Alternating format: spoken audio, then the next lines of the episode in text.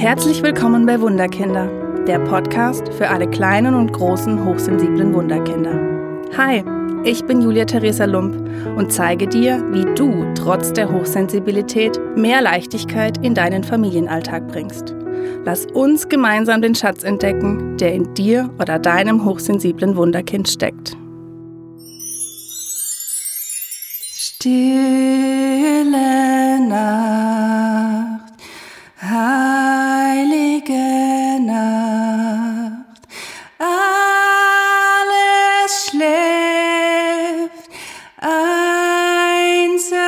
einsam wach. Ach ja, die liebe Weihnachtszeit. Hallo meine Lieben. Heute erzähle ich euch ein paar Dinge, wie ihr als hochsensible Erwachsene oder auch mit eurem hochsensiblen Kind trotz alledem entspannte Weihnachten und entspannte Festtage feiern könnt. Weihnachten ist ja immer so eine Sache, vor allem mit Hochsensiblen. Man freut sich irgendwie das ganze Jahr drauf. Äh, die Kinder werden irgendwie noch aufgedrehter und noch aufgeregter. Und es beginnt ja eigentlich schon im Advent. Denn sind wir mal ehrlich, ähm, jedes Kind hat mindestens einen Adventskalender. Also jeden Tag gibt es schon ein Geschenk. Jeden Tag ist die Aufregung groß, oh, was ist heute im Adventskalender und äh, was, was ist drin und ist es was zum Basteln, ist es was zum Spielen? Und die Vorfreude steigt bis ins Unermessliche. Und dann ist der 24. endlich da. Und meistens können die Kinder vom 23. auf den 24. schon mega schlecht schlafen. In den Nächten davor wahrscheinlich auch schon. Aber an Weihnachten ist die Aufregung dann am größten. Denn es sind Ferien, man darf länger aufbleiben und länger schlafen. Und zu guter Letzt gibt's natürlich auch Geschenke. Vielleicht kommen Oma und Opa, vielleicht noch irgendwelche Verwandte. Also alle Rituale, alle Abläufe, die man normalerweise hat, sind völlig über den Haufen geworfen.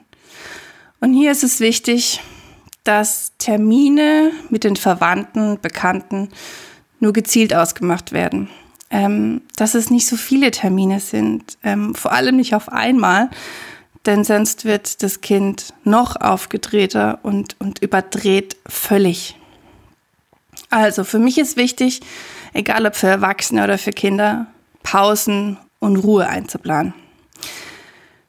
Dieses Jahr ist es wahrscheinlich es ist noch in der Schwebe, ob man Verwandte besuchen darf oder ob man sie nicht besuchen darf. Aber wenn man dann sagt, okay, man, man geht trotzdem Oma und Opa besuchen, dann ist es wichtig, dass man diese Besuche begrenzt. Dass man auch dazwischen viele Pausen und Ruhezeiten einplant und das am besten im gewohnten Umfeld. Ihr Kind oder Sie sollten Zeit haben, sich alleine zu beschäftigen, sich zurückzuziehen, auch ihr Kind gemeinsam mit ihnen ein, eine Geschichte vorzulesen oder am besten auch raus in die frische Luft. Nur so kann man Überreizung oder Gefühlsausbrüche vermeiden. Was sich für mich auch immer wieder als sehr positiv dargestellt hat, ist ein Notfallplan. Den können Sie auch gemeinsam mit Ihrem Kind erstellen.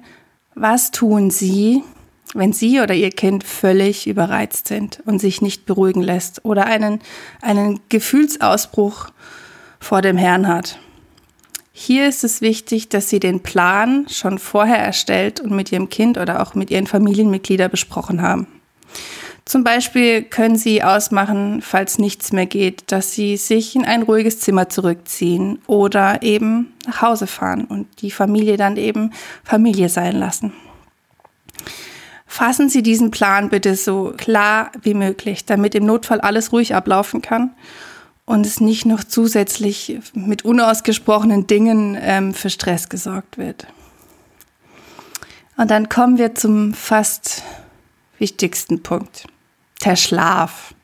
Erholsamer und ausreichender Schlaf ist wichtig, egal ob für hochsensible Kinder oder Erwachsene.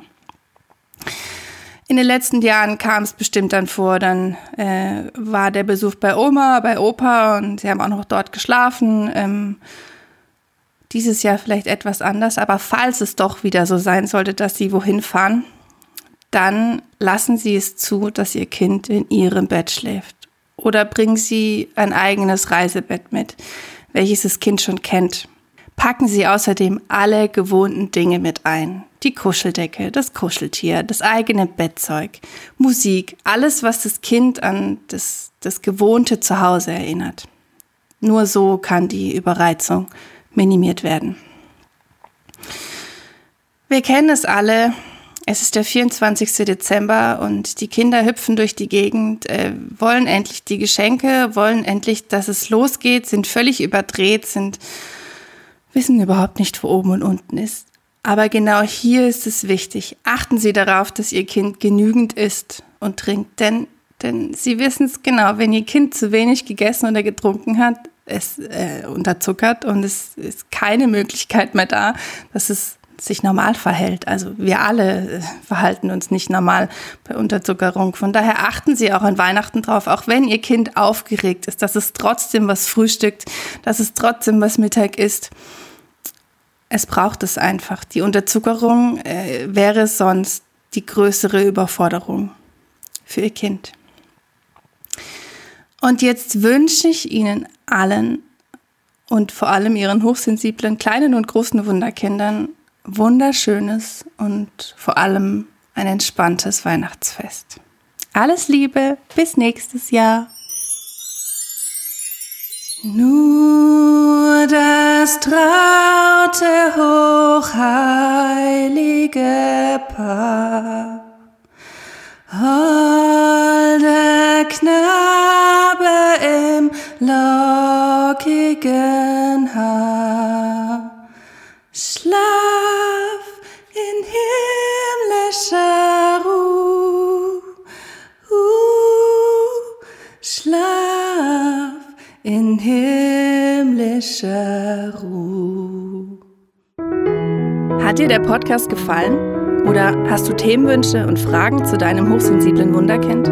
Dann schreibe mir gerne auf meine Homepage wunderkind-karlsruhe.de oder hinterlasse mir eine Nachricht auf Facebook und Instagram unter Wunderkind Karlsruhe.